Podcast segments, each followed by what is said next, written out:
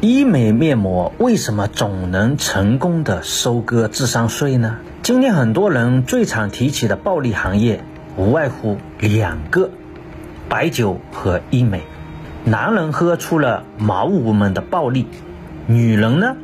则撑起了艾米克们的暴利。除了大家熟知的这个玻尿酸啊、肉毒素，医美面膜啊，成为了近些年市场的热点。或许就是在高价与医美这个名词概念的带动下，让这些面膜企业找到了一种新的智商税的收割方式。根据弗洛斯特沙利文这个数据显示啊。中国贴片类的专业皮肤护理产品市场规模由二零一六年的十九点三亿元增加到了二零二零年的六十六点三亿元，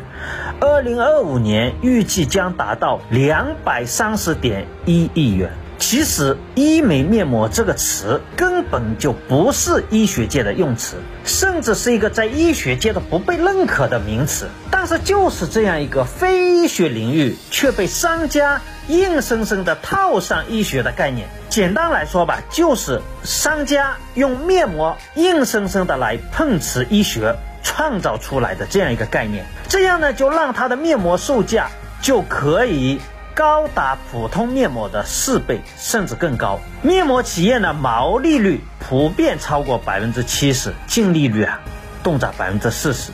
而随着智商税的收割成功，这一些企业呢不约而同的寻求登陆资本市场，什么富尔佳、创尔生物啊、聚酯生物啊，先后 IPO 争当医美面膜第一股，因为有医又有美。就模糊了化妆品和医疗器械产品边界的这个医美面膜啊，就受到了追捧，顺势呢，就将这个使用场景从医美机构拓展到了各位小姐姐们的化妆台上，再加上这个小红书啊、抖音啊等等这些什么种草平台啊，成为产品口碑裂变的重要渠道，一个庞大的市场就应运而生。那么，作为光电类有创医美的术后首选。医美冷敷贴呢，早已经站在了面膜界食物链的顶端，它们的销售价格远高于普通面膜。比如，我们就以聚酯生物的拳头产品可复美做个例子，市场价一百九十八元每盒就是五片，单片售价四十块。普通的面膜价格多少呢？五到十块钱，而且根据聚酯生物招股书，二零二一年他们在电商平台线上的直销毛利率高达百分之九十五点二，以此来推算的话，在京东和淘宝上售价一百九十八元每盒五片的这个可复美面膜啊，平均一片的售价是四十元的这个面膜，成本不超过两块钱。富尔佳也是如此。根据招股书，近年来它的医疗器械类的这个敷料单位成本不超过十块钱每盒，而它主打的一款白膜医用敷料贴，售价为一百四十八元每盒，就是五片。我们计算一下，平均下来呢，一片的售价大约是三十元的面膜，成本也是不足两块钱。那么这些背后让我们看到了什么呢？就让我们看到了一个非常重要的思考和问题，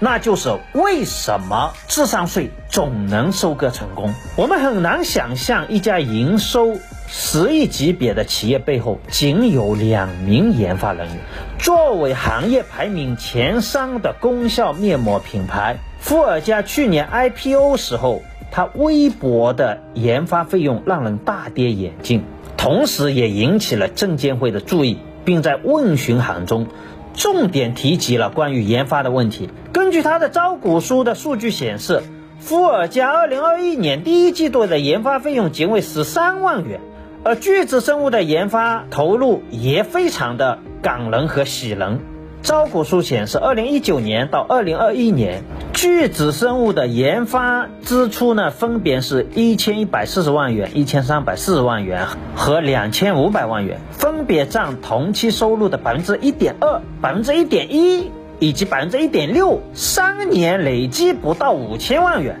这些不需要研发投入的面膜，却以换个名称包装成了医美的名号，再通过包装设计将产品的品牌与视觉感受设计成了医学感觉，就轻而易举的获得了消费者的认可，成功的收割了智商税。当然，收割智商税还需要找到合适的方法，那就是找这些被收割对象经常出入并且信赖的平台呀，比如这个抖音啊、小红书之类的。再找到相关可信赖的网红们来代言一下，这样呢，比普通面膜高出四到六倍的这个非医用的医美面膜，就在消费者开心愉快的情绪中，悄无声息的收割成功。护肤一定不是靠几张打着医美名称的面膜，而打着医美名称的面膜也不需要向你证明这张面膜是否真的有价值。因为就在你高价购买的那一刻，已经自我催眠了这种面膜的价值。